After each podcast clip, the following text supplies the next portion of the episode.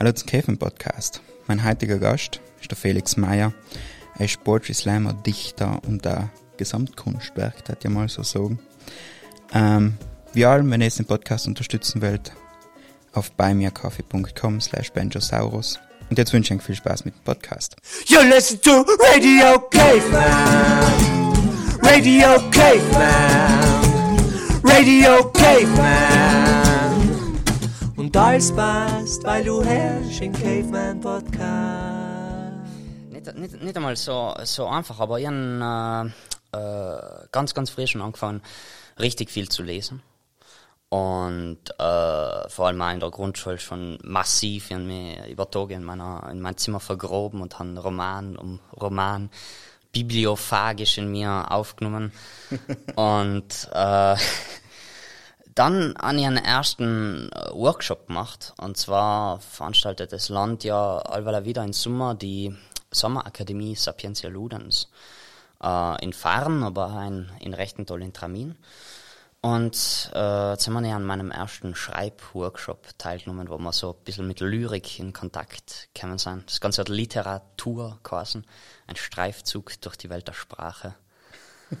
Und äh, seit dem ersten Kontakt eigentlich mit der, Literat mit der Lyrik, mit, mit Gedichte, ähm, bin ich von Sam so quasi entflammt gewesen. In, in, äh, ich mein, als vierter Grundschüler habe ich dann halt so eine Handvoll kleinere Gedichteln geschrieben. Die haben dann Titel getragen wie Die Schildkröten, äh, Die Topfpflanze, Der Furz, äh, Der Gummibaum. Die Klassiker. die Klassiker. Und Schreiben ist mir dann Alben irgendwie so geblieben. Ich hab ein bisschen äh, vor lauter viel, das ich gelesen habe und teilweise auch so Erzählungen und, und äh, eher teilweise auch ältere Sachen, was man nicht unbedingt in deinem Alter liest, habe ich dann einen, einen Stil entwickelt, der was vielleicht ein bisschen so blumig ist und so und das so äh, ein gewisses Faible habe ich für, für veraltete Wörter oder, oder so interessante Ausdrücke und das hat sich dann äh, in meinen Stil eingeschlichen. Äh, und, und danach habe ich eben mit, mit, äh, mit Poetry Slam angefangen und äh, seitdem schreibe ich, schreibe ich, schreibe ich. Aber wieder ein bisschen etwas Neues, aber wieder ein bisschen etwas anderes. Super. Ich finde, du hast so eine richtig coole äh, Bühnenpersönlichkeit geschaffen. Was ist da so alles ingeflossen in die. Äh, Ja, ähm, Bühnenpersönlichkeit. Das Wort, das ist ein bisschen äh, ein schwieriges, finde ich. Ähm, weil es, es ist. Die, die Frage ist, wird man zu dem, was man sich auf der Bühne erschafft? Oder erschafft man etwas auf der Bühne, was man sich anzieht wie eine Maske, wie eine, wie Larve, was man jeden Moment wieder äh, anlegen kann? Äh, ich weiß nicht, ob ich sagen kann, dass ich mal eine Bühnenfigur erschaffen habe. Also bis jetzt habe ich noch nie auf die Art und Weise darüber nachgedacht. Okay. Ähm, Das ist cool. Also, so voll so ein Gesamtpaket, so voll cool. Also, irgendwie schon viel wie so aus einer anderen Zeit. Voller Bärig. Ja, ähm, ich habe das Privileg gehabt, in einem interessanten Haus aufzuwachsen, äh, mit vielen alten Geschichten. Und so hat sich mein, äh, meine, mein Interesse für Geschichten, äh, Geschichte ein bisschen entwickelt. Also, ich meine, das Haus hat mein, mein Uropa 1920 gekauft äh, und, und seitdem wohnen wir die ganze Zeit da drin und äh, über drei Generationen dann die ganzen Geschichten, was sich anhäufen, dann hat jeder Stein irgendwie seine eigene Bedeutung.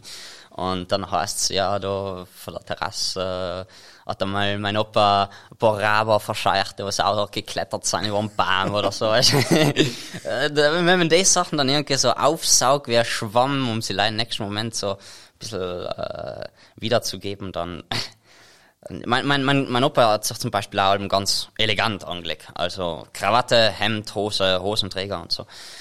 Und äh, das habe ich dann auch in einer gewisser Weise ganz gerne übernommen und, und äh, ich finde einfach stilisch, äh, stilisch etwas, das ähm, kann man persönlich haben und äh, logisch auch stilistisch in der Sprache.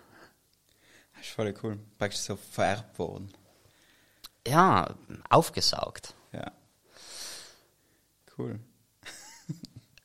und du bist auch so zu Wettbewerben und alles, bist du mega dabei, gell? Äh, ja, ich, ich han ganz jung angefangen. Also ähm, eben in der Grundschule erste Gedichte. Dann noch lang einmal nix, aber halt persönlich weiter angefangen zu schreiben, äh, weiter gemacht zu schreiben, muss man sagen. Äh, in, der, in der Schule bin ich logisch dann auch aber wieder mit, mit Lehrer in, in Reiberei gekommen. Äh, mir sind also die du Haare geraten. gehabt eigentlich so zwischen, weil mir kommt vor, wenn man so gern schreibt, dann tut man halt voll gern in der Volksschule. Und Mittelschule war es noch so wie ein schwierig oder hast du es einmal durchgezogen? ins, ins durchgezogen. Ähm, ich muss sagen, in der, in, der, in der ersten Mittelschule oder so, vor allem habe ich ja äh, eben ein paar, paar Schwierigkeiten gehabt mit Lehrer. Weil sie haben dann halt gewählt, ihren eigenen äh, Brei durch, äh, durchmachen und äh, ich dann vielleicht für meine erzählerischen Freuden nicht so einen Platz gefunden. Wenn es heißt, wenn es dann heißt, ja, du musst einen Zeitungsbericht schreiben oder eine Erörterung, ah, habe ich teilweise gehasst. Also verstehe ich voll. Ja, ja.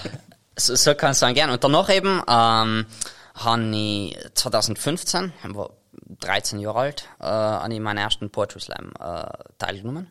Okay, wie war es halt?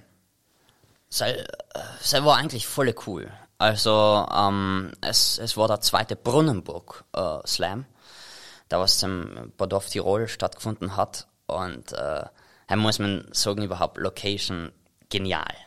Ja, Brunnenburg, ein altes Schloss.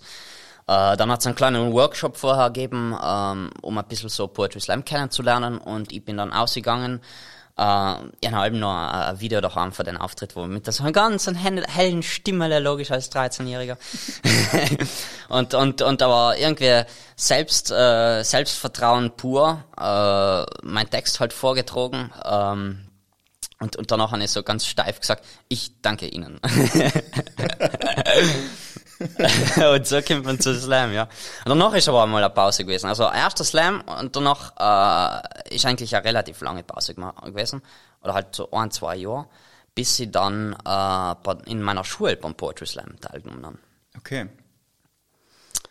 Und äh, soll ich, was, was viele Leute nicht wissen, soll ich, dass äh, meine Schule, äh, weiter von der Vogelweide in Borzen, Sprachenlyzeum, äh, veranstaltet in, in ältesten äh, Poetry Slam für Südtirol, also schulintern. Okay. ähm, schon seit, seit x Jahren, ich, ich, ich kann es nicht einmal ganz genau sagen, sind es 13, 14 Jahre oder so halt, eine irre Zeit, äh, wo auch die alle wieder gefördert worden sind und Leute eingeladen und so. Und äh, ich als erster Oberschüler dann sieht da, ja, ähm, Poetry Slam, dritte bis fünfte Klasse. und dann äh, habe ich halt Jane, die Veranstalterin, äh, angebettelt, die Lehrende, was das organisiert hat. Ja, darf ich gedacht, mitmachen, ich habe schon ein paar Ohren Poetry Slam teilgenommen und so. Und ja, okay, ausnahmsweise. Und dann so ein Poetry Slam gewungen in seinem Abend. Und äh, danach habe ich angefangen bei der Landesmeisterschaft mitzumachen. Äh, von dem aus bin ich dann äh, einmal äh, bei der Born habe ich dürft. Das war ähm, die äh, deutschsprachige U20-Meisterschaft. Okay. Und Wie war es Cell? Zell, Zell ist eine ganz andere Möglichkeit, die was sich dann auftut. Weil ähm, man fährt eben zum, zum Poetry Slam aus, aber man ist nicht gleich da, um daran teilzunehmen. Man trifft auch so viele Leute. Alle Veranstalter sind es, äh, die wichtigsten. Und man trifft halt einen Haufenweise andere Slammer. Ich meine, wir waren so äh, 60 Teilnehmer. Ähm, An einem Abend. äh, nein, nein, nein, nein, nein, nein. Das ist ja in Vorrunden gliedert, Okay. gegliedert gewesen und so. Und dann hat es ein Halbfinale gegeben und ein Finale. Äh, anders, ja, noch ein Abend. Dann kannst du dich da schießen. ja. Das, das hat kein Zu- Zuschauer aushalten, wirklich. Weil auf die Dauer, man merkt schon, es, es, wär, es wird lang, wenn man im Publikum sitzt und davon Mhm. Vor allem warten 60 muss. Leute hintereinander heißt ja. Halt dauert ja erstens ewig und irgendwann kannst du ja nicht mehr aufnehmen. Nein, nein, nein. Er war unmöglich. Äh, jedenfalls zusammen äh, sind dann logisch alle Veranstalter um und die zusammen schauen dann ein bisschen so um bei die, bei die Performances, was ihnen gefallen und äh, laden sich die Leute persönlich ein, äh, die was ihnen passen. Und so bin ich bisschen durch Poetry Slam äh, mal umgekommen. Ich bin in äh, Schleswig-Holstein gewesen, Weißt du, Hamburg. wo das Schloss ist? Wo es Schloss ist? Schleswig-Holstein ist das nördlichste Bundesland von Ah, Deutschland. stimmt. Mhm. Ähm, und ich bin dann eben in, in, äh, in, in drei Orte aufgetreten. Erst in Hamburg, soll ich nicht in Schleswig-Holstein, aber dann noch in ähm, Kiel und in Flensburg. Äh, Flensburg ist ganz, ganz oben an der dänischen Grenze quasi. Und Sam, Sam, äh, war quasi meine erste Tour, meine erste Poetry Slam Erfahrung. Und dann bin ich halt Dornbirn, Graz, Wien, ein paar, paar Stationen habe ich halt so gemacht. Und ist, ist eigentlich super, ich meine, wenn man, wenn man äh, schreibt und, und erfreut hat, seine Texte vorzutragen und auf der Bühne aufgeht, dann äh, gibt's ja nichts Besseres, als wir, wenn man viele Leute hat, die was an zuhören und äh, die was an dann quasi durch Applaus als Feedback geben und, und man kommt ein bisschen durch die Welt. Findest du, die Orte sind alle gleich oder unterscheiden sie sich allem so auch von den Leuten her? Definitiv. Ähm, absolut, so kann ich sagen. Überhaupt, äh, nicht, nicht live für die, ja, jetzt für die Leute, für die Leute im Publikum vor allem. Und das hat ja dann auch Auswirkungen auf, ähm, auf, auf, die, auf das Ergebnis von, von Poetry Slam. Ich habe zum Beispiel gemerkt, dass, dass meine Art von Humor, der was, oder meine lustigen Texte, was so ziemlich extrem, maßlos übertrieben und so schwarzer Humor, das ist in Wien wunderbar angekommen. ähm, dann bin ich bei die, bei die österreichischen Meisterschaften gewesen. Und die, die sind wir nicht dann auch gewonnen, die österreichischen 20 Meisterschaften.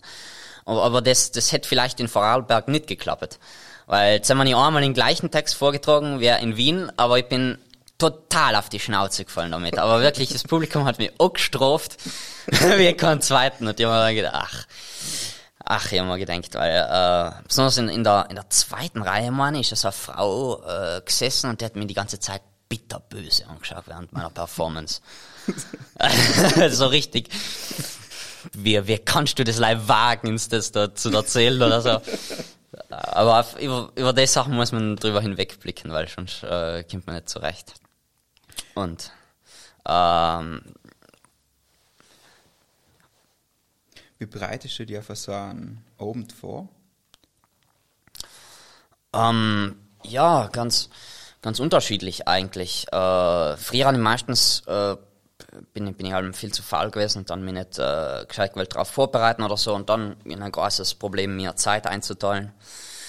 Äh, dann ist es auch passiert, dass ich in, in Abend vorher einen Text geschrieben habe, den was ich den nächsten Tag an vortragen und äh, Sel hat zu einem von die besten Texte geführt, die was ich je geschrieben habe, aber äh, Sel ist auch übrigens die Situation, dann zu produzieren zu müssen, ist, ist unmöglich und, und unzumutbar eigentlich. Deswegen zum Nachher habe ich mir dann ein bisschen geschaut, dass ich mir besser einteile und heutzutage geht's, geht's schon ganz gut. Ähm, dann habe ich in allem angefangen, alle Texte zu lesen vom Plattel. Ähm, bis mir dann eben gesagt worden ist, ja, äh, wenn du den Text nicht in der Hand heben musst, dann hast du ja beide Hände zum Gestikulieren. Okay. Und äh, natürlich ist das ein Riesenunterschied, wenn man die Texte auswendig weiß, dann kann man viel, viel mehr in die, in die Performance auf der Bühne einlegen. Ähm, na, das sagen wir schon viel gelernt, praktisch von da, wo angefangen hast, bis jetzt und da hast du auch so deine Art gefunden, wie es da passt. Ja, ja, aber ich, ich, ich will nicht irgendwie ähm, das Ganze so zu statisch sehen. Ähm, Im Moment mache ich Poetry Slam, also ich, ich meine überhaupt logisch vor der Pandemie, aber, aber generell vor, vor zwei Jahren oder so habe ich, hab ich ganz, ganz viel Poetry Slam gemacht. Und äh, mittlerweile finde ich ein bisschen andere Wege. Ich, ich ähm, will mir nicht auf das Format festlegen. Ähm, es, es hat mir viel gegeben, in dem ich ein bisschen umgekommen bin und so, aber ähm, man sieht logisch auch überall ein bisschen die Marke und dann hat man vielleicht auch Lust, einmal etwas Persönliches zu schreiben, was an mehr bedeutet als wie ein Text, was für Lacher im Publikum gut ist. Und dann entstehen halt andere Texte und, und so will ich mich halt mal ein bisschen breiter fächern, äh, wenn möglich, und mich nicht ganz auf eins beschränken. Okay, praktisch alle, alle Wege noch offen halten. Ja, ähm, Oder so neue Sachen ausprobieren eigentlich. Äh, ganz genau, ganz genau. Ich glaube, dass wenn man als, als, als Künstler arbeitet, ähm, und hat die logisch auch in Zukunft ganz gern, dann gibt's zwei Möglichkeiten. Entweder man entwirft ein komplett neues Konzept oder ein Konzept, was aufgeht, was zum Beispiel noch nicht da gewesen ist, was ganz persönlich ist, was seine eigene Philosophie hat, was einen Hintergrund hat, äh, was technisch noch ein bisschen veränderbar ist oder so. Und man tretet mit dem Konzept äh, das ganze Leben auf oder, oder man, man verkauft das Konzept. Oder. Okay, praktisch man schafft einmal etwas Perfektes und nachher wiederholt man das ein Leben lang. Ja, genau. Und die zweite Möglichkeit war für einen Künstler, ähm, für mich die interessantere sicher, ist, dass man sich allweil wieder wandelt und allweil wieder andere Bereiche der Kunst angeht, allweil wieder ähm, einen neuen Ausweg sucht, eine neue Sache, was man noch nicht äh, so gebracht hat in der Form. Äh, so wie zum Beispiel Picasso, der was sein Leben lang allweil wieder in Stil gewechselt hat und somit in alle anderen Alben um die Novus voraus gewesen ist. Und genau das finde ich dann spannend, weil ich, man, im Moment schreibe ich ganz viel, aber wegen warum nicht in Zukunft äh, singen zum Beispiel oder ähm, äh, bildende Kunst. Äh, man kann ja Alben alles ein bisschen verbinden und äh, dann, dann sind die eigenen Strömungen, die was man so quasi wahrnimmt, die Sachen, die was man parallel macht, die Sachen, was man hintereinander macht, äh, machen das Ganze dann spannend, die eigene Arbeit. Auf alle Fälle. Was sind gerade so Themen, was dich interessieren? Ähm, Oder findest du, die Pandemie hat deine Themen, also das das Interesse für bestimmte Themen geändert? Äh, ja, ähm, die, bei der Pandemie ist es so, dass äh, ich den Anfang äh, ich fand das ja so etwas vor ab, ab, absurd vorkommen und, und, und man hat das Ganze nicht fassen gekannt. Ich meine, äh, logisch die Schüler, ich bin zum, in einem Auslandsjahr in Frankreich gewesen äh, und wir Schüler in der Schule, wir haben uns gefreut, ja, morgen geht die Schule nicht mehr auf oder so, morgen, äh, morgen sitzen wir daheim, morgen haben wir jetzt einen freien Tag oder wir können machen, was wir wollen. Äh, und danach auch überhaupt äh, in, in Italien ist es ein bisschen erster gewesen, in Frankreich alles ein bisschen verspätet. Dann habe ich mit meinen Eltern telefoniert und dann gesagt, ich habe da jemanden gesehen in der Stadt, der ist mit der Maske rumgelaufen, das schaut ja so komisch aus, das ist ja so übertrieben und so. Äh, und äh, ein bisschen logisch, man, die, die uh, urtiefe Naivität, die ist jetzt logisch absolut gewichen. Ich meine, auf einen Schlag, das ist allein schon in, in Frankreich zu sein. Aber ähm, ich habe mich lange irgendwie gescheut, über die Pandemie selber zu schreiben, weil ich mir gedacht habe, das ist ein Thema, das, das kann ich nicht ergreifen, das kann ich nicht erfassen richtig. Und das habe ich dann konkret eigentlich erst früher getan. Früher habe ich angefangen, beziehungsweise letztes Jahr Herbst, Winter, habe ich, habe ich einen Text geschrieben, ähm, für auf Zack, für, für einen äh, Adventskalender, wo ich ebenfalls aufgetreten bin in einer von die Online-Lesungen. und da habe ich einen Text über Engel geschrieben. Und dann wurde er eben auch, hat das Thema Tod äh, drinnen gehabt und äh, ein paar so Metaphern, die was eindeutig äh, auf, auf Corona bezogen waren. Und äh, jetzt eben äh, in, in neun Jahren habe ich angefangen, äh, viel Songtexte zu schreiben, äh, weil ich mich eben auch konkret in einer Zusammenarbeit mit B-Rise, mit äh, Bertrand von, von Shanty Power befinde.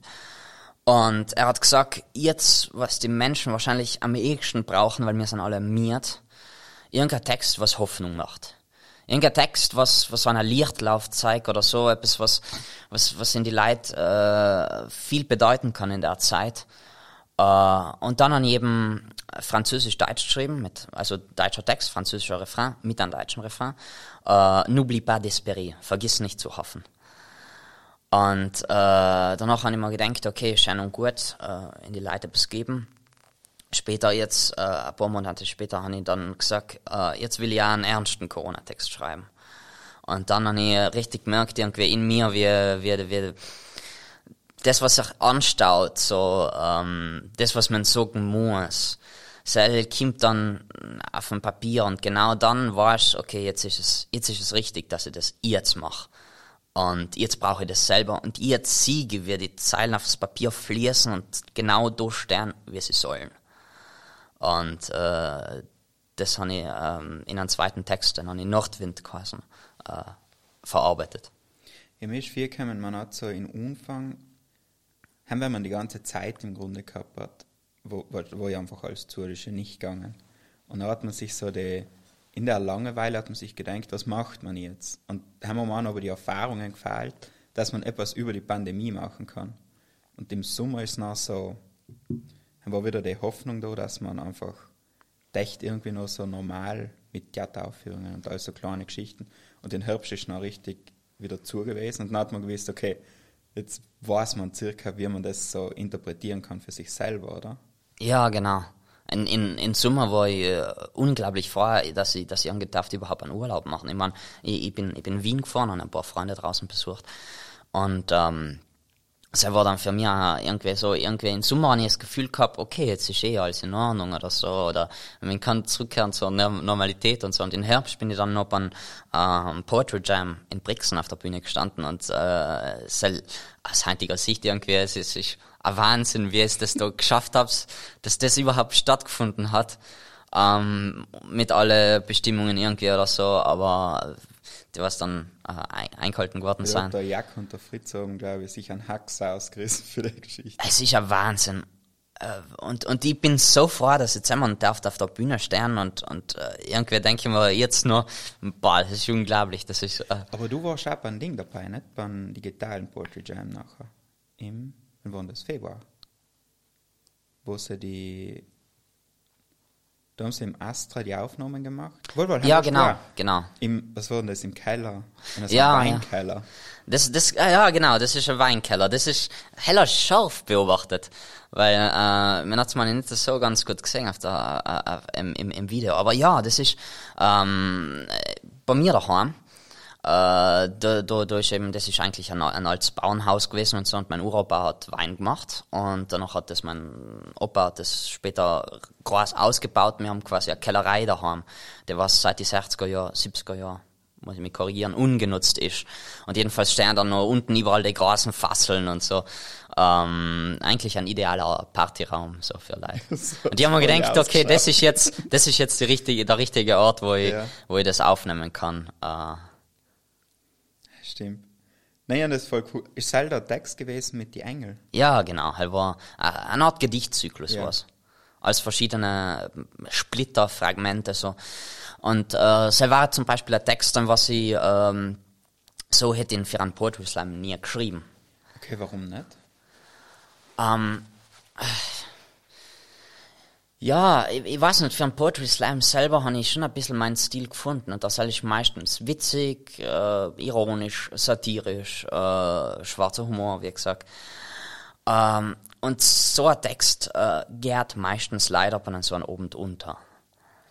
Also wenn alle Leute irgendwie ihre Ram innere Rampensau auserkehren und auf der Bühne stehen und schreien und, äh, und halt ihr, ihr, ihr Äußerstes geben, dann, wenn man einen äh, Text einen Text bringt, der was an selber vielleicht viel bedeutet, wo man lang umgefeilt hat, der was als gedruckter Text super ist, da kann in so einem Abend wirklich untergehen. Äh, ich meine, wenn man Texte nimmt für, für große moderne Dichter oder so, die hatten wahrscheinlich die meisten für ein Poetry Slam Format nicht unbedingt ähm, nicht unbedingt äh, Glänzen, so. ja ja genau aufgern okay ja weil das Format ist einfach so ein bisschen kurzwe kurzweilig Atmosphäre. Ja, genau. Definitiv. Äh, obwohl einmal, muss ich sagen, äh, bin ich einmal bei einem Slam gewesen, wo äh, fast gleich politische Texte gezogen haben. Und dann habe mich, hab ich mich ziemlich gewundert. Und, und äh, das, Text äh, das Publikum hat äh, Texte über Klimakrise, über ähm, Geflüchtete, Rassismus und so. Das sind ziemlich hoch eingeschätzt worden. Und das besagt dann wieder mal, die, die Unterschiedlichkeit zwischen einem Publikum und dem anderen Publikum und logischerweise auch ähm, ein bisschen die Willkür, die was da in der Bewertung einfließt. Wie denn dir das einmal so für die Themen für die jungen Leute für? Findest du, es geht gerade alles in eine Richtung oder ist es schön aufgeteilt? Oh je, äh, in welchem Bereich meinst du jetzt ganz konkret? Bei Poetry Slams. Beim Poetry Slam. Ähm, schwer zu sagen, wirklich schwer zu sagen, weil es wird dann eine richtige Bandbreite an verschiedenen äh, Sachen geboten. Besonders wenn die Slammer äh, jung sind, wenn sie ihr erster, zweiter Auftritt ist oder so ist, äh, dann sind sie noch nicht irgendwie, ähm, äh, wo, sie, wo man sagen kann, äh, die sind jetzt beeinflusst von anderen SlammerInnen. Äh, die, sind jetzt, die lassen sich da nicht irgendwie in einen äh, Mainstream äh, driften dann, dann ist es oft einmal spannend, was die Themen sind. Aber es, es, es sind schon oft einmal, äh, oft merke ich so gefühlvolle Texte, die was verfasst werden.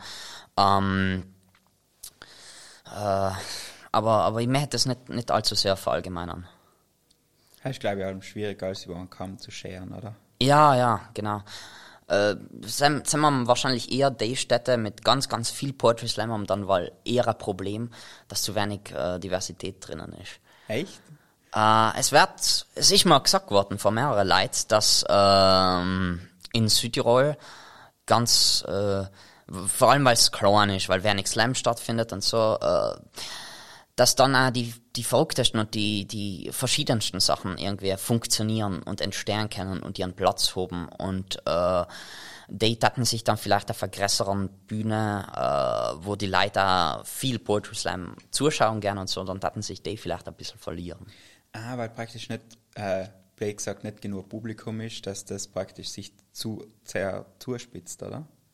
Dass man zu, also, bei mir kommt Film, man merkt bei jedem Publikum, was ihm gefällt und so. Und wenn man regelmäßig zu den gleichen Sachen geht, dann weiß man ja, in welche Richtung man gehen soll. Hat, Ja, dass es genau, gut genau. funktioniert hat. Das ist, das ist für mich eben, ähm, so quasi gewesen, wo ich irgendwie ganz, ganz scharf die Grenze gezogen habe. Ich hätte nicht einen Text schreiben, äh, live fürs Publikum, ich hätte einen Text schreiben, da was mir selber witzig vorkommt. Oder nicht so auf die, auf die gezielten Pointen aus sein, äh, soll, ist mir ein bisschen zuwider, zu, zu, zu bieder. Mhm. Zuwider, zu bieder, ja, auf jeden Fall. Und wenn man so ein random Publikum hat, dann kann man nicht wirklich aufs Publikum zugeschnitten. Genau, Weil genau. ist Dann kann man eher sagen, das bin ich, was da, Genau. was, was da auf der Bühne steht, was da, der Text, das bin ich. Ich habe das ziemlich lustig gefunden. Sam, wir haben jetzt Sam beim ähm, Redewettbewerb getroffen. Ja, genau. Helen ist so lustig gefunden. Ich meine, Sam ist formatisch voll lustig, weil man einfach so eine spontane Rede halten muss. Nicht? Also man kriegt ein Thema und dann finde ich in die Art, wie Leute zu den Zeugen gehen, voll hetzig. Weil du kannst dich ja nicht vorbereiten. Du kannst Ja. im Grunde lei von dir ausgehen. Das finde ich voll etwas Cooles. Also ich, ich habe voll gern so Sachen, wo man merkt, dass sie sehr persönlich sein. Oder so, wo man den in Bezug von die Leute kennenlernt. Ja. Äh, vor allem jemand bei einer Spontanrede oder so, ziemlich eben die Spontanität äh, ein ausschlaggebendes Mittel. Äh, und wenn man die, wenn man die hat, ich meine, sonst kann es halt ziemlich in die Hose gehen. Eine Spontanrede, ähm, Okay, ich muss sagen, ich habe schon äh, seit ganz klein auf, vor allem wie Leih geplappert wie ein Wasserfall, ähm, dass ich in die Leute auf die Nerven gegangen bin sogar. Und, und dann, und dann habe ich mir irgendwann gedacht, weil als ganz ein kleines Kind äh, hat man nur einen Vorteil, dass die Erwachsenen höflich genug sind, dir zuzulassen. Aber wenn du dann ein bisschen größer wärst und merkst, dass das Interesse, wo du auch selber überhaupt das Bewusstsein kriegst, dass das Interesse von der anderen Seite sehr gering ist, da musst du halt einen, einen Weg finden, wie du das, was du sagen willst, möglichst interessant erzählen kannst, eine, eine Geschichte draus machen, dass sie da dächterst gern zulassen und dass du dächterst die Zeit zu reden kriegst, die was du haben willst. Ja, stimmt, dass man sich praktisch die Aufmerksamkeit verdient. So. Oder Genau. dass man einen Weg findet, dass man sie kriegt. Nicht? Das ist, das ist ein bisschen so eine erste Schule, durch die man gehen kann. So, weil die Kinder, die erste Geschichte ist ja allem eigentlich schrecklich. so, sie hängt ja nicht zusammen und man versteht eigentlich gar nicht. Aber ist cool, dass sie reden. ja, genau, genau. So sagt ja, bravo, jetzt hast du wieder, ah, ah, ja, genau, ja, ja, ich weiß schon, was du meinst. Ja, und dann bin ich, und dann bin ich, und dann han ich, aber dann hat er mir, weißt du, wenn ich, wenn ich meine, dass ich, äh, na, äh, und, und, ja, ja, genau, ich verstehe. Ja, stimmt. Fühlst du dich eigentlich wohl auf der Bühne? Ja, auf jeden Fall. Ähm, äh, es, es hängt logisch dann auch davon ab, äh, auch davon ab, ob ich etwas mache, was mir gefällt. Und äh, weil ich für mich entschieden habe, irgendwie, ich, ich mache die Texte, was mir Spaß machen, dann äh, kann es irgendwie eigentlich nicht schief gehen, wenn man auf der Bühne steht. Außer wenn du jetzt komplett ein, ein Publikum hast, was die vor den Kopf stoßt. Wo da so eine Frau aus der zweiten Reihe ganz best Genau, genau. Aber dann musst du selber irgendwie einfach drüber stehen und du sagst, ähm, es, es ist irgendwie wie, wenn du dir deinen eigenen Raum auf die Bühne mitbringst. Äh, das ist, das ist ganz wichtig, weil äh, ob du es, es macht äh, oft, sagen Leute, einen Unterschied, ob du jetzt vor drei Leuten spielst oder vor äh, 3000. Ich habe nie vor so viele Leute gespielt, aber halt 300, sage ich, dann wird's für mich realistischer. Ähm, äh, es soll nicht keinen Unterschied machen. Logisch, man hat irgendwie mehr Spaß äh, dran, vor mehr Leuten zu performen. Und das ist schwieriger, wenn like, ganz wenig zusammen sind. Hätte ich nicht sagen will. Ich glaube, vor wenig Leid zu spielen, halt, ich kenne es live von Theater, vor wenig Leid spielen, hell ist ein Stück ähm, schwieriger im Sinne von die Reaktionen, was du kriegst, wie wenn du jetzt zum Beispiel vor einer, bei einer Schülervorstellung vor vollen Haus spielst. So. Ja, genau. Weil halt, sagen wir, du, einem kommt viel mehr Rückmeldung zurück. Und die Leute, die sich gegenseitig unstacheln. Weil oft, ich mein, wenn jetzt zehn Leute im Publikum sind, checkt nicht jeder gleich schnell. Aber so, wenn Das- du jetzt 600 Schüler hast, die was sich da keilen, nachher funktioniert es halt an sich schon. das habe ich auch von, von Theater äh, gelernt quasi. Ähm, weil gute Bekannte von mir, die, also von meinen Eltern und dadurch auch von mir, ich, ich kenne die schon seit ich ganz, ganz, ganz klein war, beziehungsweise die kennen mich fast länger als wir ich mich kennen. ähm, Cool. äh, die sind Schauspieler der DDR. Ähm, die haben das Theater Zinnober äh, gehabt. Das ist äh, ziemlich, äh, ziemlich beeindruckend eigentlich, die Geschichte. Sie sind das einzige Theater gewesen, das was offentlich, ähm, offiziell eine Lizenz gehabt hat, das was spielen gedarft hat. Und logisch in der DDR unter den Umständen, es kann sein, dass du ein Stück einprobst für Monate und danach äh, kommen die Leute und sagen, äh, na, das darfst du nicht aus, au, au, aufführen, das ist äh, irgendwie staatswidrig oder so. Und äh, die haben dann auch Alben vor unterschiedliche äh, vor einem unterschiedlichen Publikum gespielt, vor unterschiedlich viele Leute, äh, Alben in einer ganz in einer schwieriger Situation. Ich meine, äh, und dann noch äh, teilweise eben vor zehn Leuten und teilweise vor mehrere hundert. Und äh, haben mir das quasi so mitgeben, äh, in inneren Raum auf die Bühne zu nehmen. Weil wenn du äh, das, das äh, geschützte, äh, imaginäre Konstrukt mental irgendwie schon aufgebaut und gefestigt hast, dann kannst du mit dem egal wohin gern. Und überall äh, kannst du dann das, das aus dir selber herausholen und äh, dann so auf die Bühne bringen. Und dann wird das Publikum wirklich merken, dass, dass du ein guter Schauspieler bist. Ja, wenn man den Platz sich selber macht und Genau. den auch selber füllt. Hell ist voll ein cooles Ding. Wir sind voll oft in, also praktisch, wir haben ähm, zwei Festivals, was wir selber organisieren, alle Jahre, abwechselnd. Und sagen wir, wir auch Gäste, was uns dann praktisch inladen. Da sind ganz oft im Osten so riesige Theaterfeste. Und die haben so coole Kulturhäuser, das ist Wahnsinn. Warst du mal landen? So Tschechien und Na, äh, leider nicht. ja, Heim musst du unbedingt einmal dir so anschauen. Die Heilung, ich weiß nicht, die ist logisch alles aus Beton und von außen schaut schrecklich aus, aber innen drin sind es so richtig, wie, so, wie man es aus den Filmen kennt, was so richtig riesige Theaterhäuser nach Spiel sind, das ist so cool. Mega. Ja, äh, in, in, in coole Orte aufzutreten, soll, soll hat etwas, eindeutig. Ja. Ähm, äh, mir ist es zum Beispiel in, in Flensburg oben passiert, äh, das, das heißt Kühlhaus. Und zwar, weil das äh, ehemals ein Kühlhaus war neben einem Gü Güterbahnhof, ähm, wo sie Bananen äh, drin gehabt haben oder so. und danach haben sie drinnen eben, jetzt ist da ein Kulturzentrum, wo eine Bühne, wo Leute auftreten und Poetry Slams äh, stattfinden. Und daneben quasi so eine kleine Künstlerbude, wo, wo man schlafen kann, wo man übernachten kann. Äh, selber übrigens auch einer von den verrücktesten Slams, äh, weil das Flensburger Publikum, das hat einmal einen Award gekriegt für den besten Slam-Publikum Deutschlands. Okay. Äh, wurscht, wer da rausgeht, äh, die Norddeutschen, die sind teilweise einfach grundgut aufgelegt, sozusagen. Und äh, das Publikum, das tobt. Wenn man einen Text vortragt, das, äh, das kennt keine Grenzen. Logisch, ein, ein Zwischenfall war wie ein tragisch. Weil äh, eine Poetin, äh, es, es gibt das wunderbare äh, Flensburger Bier. Ähm, mir schmeckt es auch ganz gut. Es ist so, es gibt helles und, und auch das Dunkle, das, das deutsche Starkbier halt. Äh, und das geht so aufzumachen, weißt mit einem Keramikstopsel, mit einem Gummiringerle, so Ah, ja. plopp. Und äh, das haben sie zusammen logisch auch aufgeschenkt. Und äh, dann hat eine Poetin einen ähm, eher traurigen Text gemacht, einen gefühlsvollen. Und mittendrin herrscht aus dem Publikum plopp. Und der Solo hat getobt vor Lachen. Und mir hat die arme Haut auf der Bühne so leid getan. Es ist praktisch allem gute Stimmung im Publikum. Wurscht, wer was macht. Ja, ja, genau.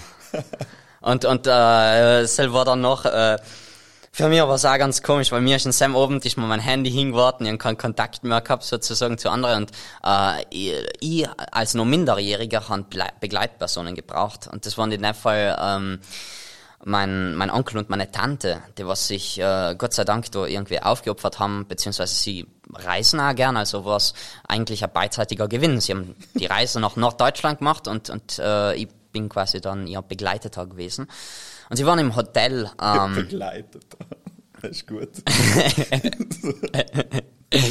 Sie waren im Hotel in, in Flensburg und äh, ich hab nicht wirklich gewusst, wo das ist.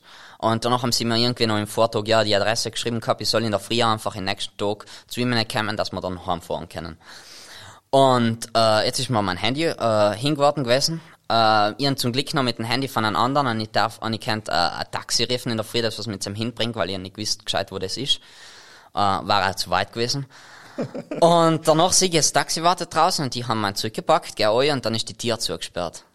ich bin eingesperrt gewesen in den Künstlerhaus von Flensburg. Jetzt bin ich, ähm, es ist zum Glück nicht, nicht so hart gewesen, dann bin ich durch ein Fenster, habe erst meinen Koffer rausgeschmissen, bin danach nachgekupft, bin zum Taxi gegangen und danach bin ich äh, seelenruhig in der Lobby gesessen, in der Hotellobby, während mein, mein Onkel und meine Tante einer gekommen sind und die haben gesagt, ah, es, ja, war, war ein interessanter Weg daher. Bist ausgebrochen praktisch. ja, ja. Aber ist, ist eh glimpflich. Also die, die Sachen, an die erinnert man sich dann noch eh mit Freude, auch. die Anekdoten. Als Begleiteter. cool. Findest du eigentlich, ähm, wenn du auf der Bühne stehst, siehst du so gerne das Publikum oder bist du froh, wenn es dir ordentlich blendet? Ähm, boah, ich, ich weiß jetzt eigentlich doch nicht einmal, ob ich eine Präferenz habe, weil ähm, in, ganz früh eigentlich, ich habe mal in so einer Art Zirkusgruppe mitgearbeitet, haben sie immer gesagt, ja, du Alben im Publikum, wenn du das siehst, schau schon M ein. Du, schau, du fängst auf der einen Seite an, dann gehst du nach ganz hinten, dann gehst du Vierer in der Mitte, dann wieder auf der anderen Seite nach hinten und dann wieder ganz Vierer. Dann meint jeder im Publikum ungefähr, dass du einen angeschaut hast äh, das ist sie angesprochen. Das sind halt ein paar von den rhetorischen Tricks oder so, von den, von den Sachen, die was man lernt, wenn man eine Rede öffentlich halten muss. Und ähm, ja, vielleicht ist es fast feiner, wenn man sich das nicht anhören muss, während man einen Text vortragt.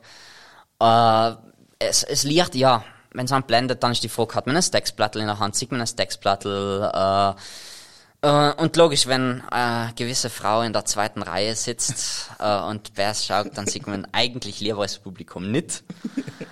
Aber mir, äh, man muss mit Bärden zu spielen wissen. Ja. Man es eigentlich recht gern, wenn das Publikum nicht sieht, sondern lei her. Ich finde ich auch fein. Außer es tut plopp. Außer es tut blob. Aber so Sachen spiele ich Gott sei Dank nicht so viel. sondern mehr so Sachen, die was recht lustig sein. Dann war es tragisch, wenn man es blob hört. ja. Ja. cool. Gut, jetzt bist du praktisch im letzten Schuljahr. Ja, genau, ich mache wieder Matura. Was sind deine Pläne? Ähm, tja, also Kunst geht weiter, hell geht gar nicht anders. Ähm, äh, und dann scheiden sich wenig die Geister, weil ihr, ihr neben viele verschiedene Interessen. Ich mache, seit ich klein bin, tue ich Alben, äh, seit ich klein bin, ja, äh, schon seit, seit, seit ganz jung auf äh, spiele ich Alben Musik, verschiedene Musikinstrumente, seit ganz kurzem auch Gitarre, ähm, Gesang, äh, quasi ein bisschen Schauspiel habe ich gemacht, äh, Schreiben. Äh, die Frage ist dann, was tut man damit, wenn man viele Interessen hat und man weiß nicht, was studieren. Ich habe einmal mit dem Gedanken gespielt gehabt, auf eine Schauspielakademie zu gehen, weil meine Auftritte eben auch sehr performance-lastig sein teilweise. Danach habe ich mir gedacht, ja, aber dann kann es ja auch sein, dass man einmal mit einem Scheißregisseur zusammenkämpft. Und das heißt halt gar, na, du musst das jetzt so spielen und du weißt, dass es eigentlich besser anders wäre oder so, oder, keine Ahnung, dann bist du halt halt irgendwie ausführender, äh, als Schauspieler. Und dann habe ich gedacht, wenn ich meine Ideen wirklich verwirklichen will und so, dann, dann äh, bin ich wahrscheinlich besser der hinter der Schreibmaschine, der was dann noch äh, das, äh, den Scheiß hinschreibt und was dann noch der Schauspieler sich aufregt, dass er vortragen muss. und äh, ich will auf jeden Fall äh, nach Wien studieren, wenn möglich. Äh, was, da bin ich alleweil ganz, ganz fest beim Überlegen. Äh, so ein Traum von mir war es gewesen. Seit 2010 kann man an der Akademie der angewandten Kunst in Wien äh, Sprachkunst studieren. Was man quasi darauf vorbereitet, einmal als Autor tätig zu sein, beziehungsweise zu publizieren. Ähm, andererseits lernt man aber auch irgendwie ganz, ganz einen anderen Diskurs für Kunst, so äh, Text äh, mit Bild, Text mit Klang, äh, als was irgendwie in Performance-lastigen eingeht, äh, schreiben einfach in alle verschiedenen Varianten, wie es vorkommt. Okay, und das Vortragen praktisch.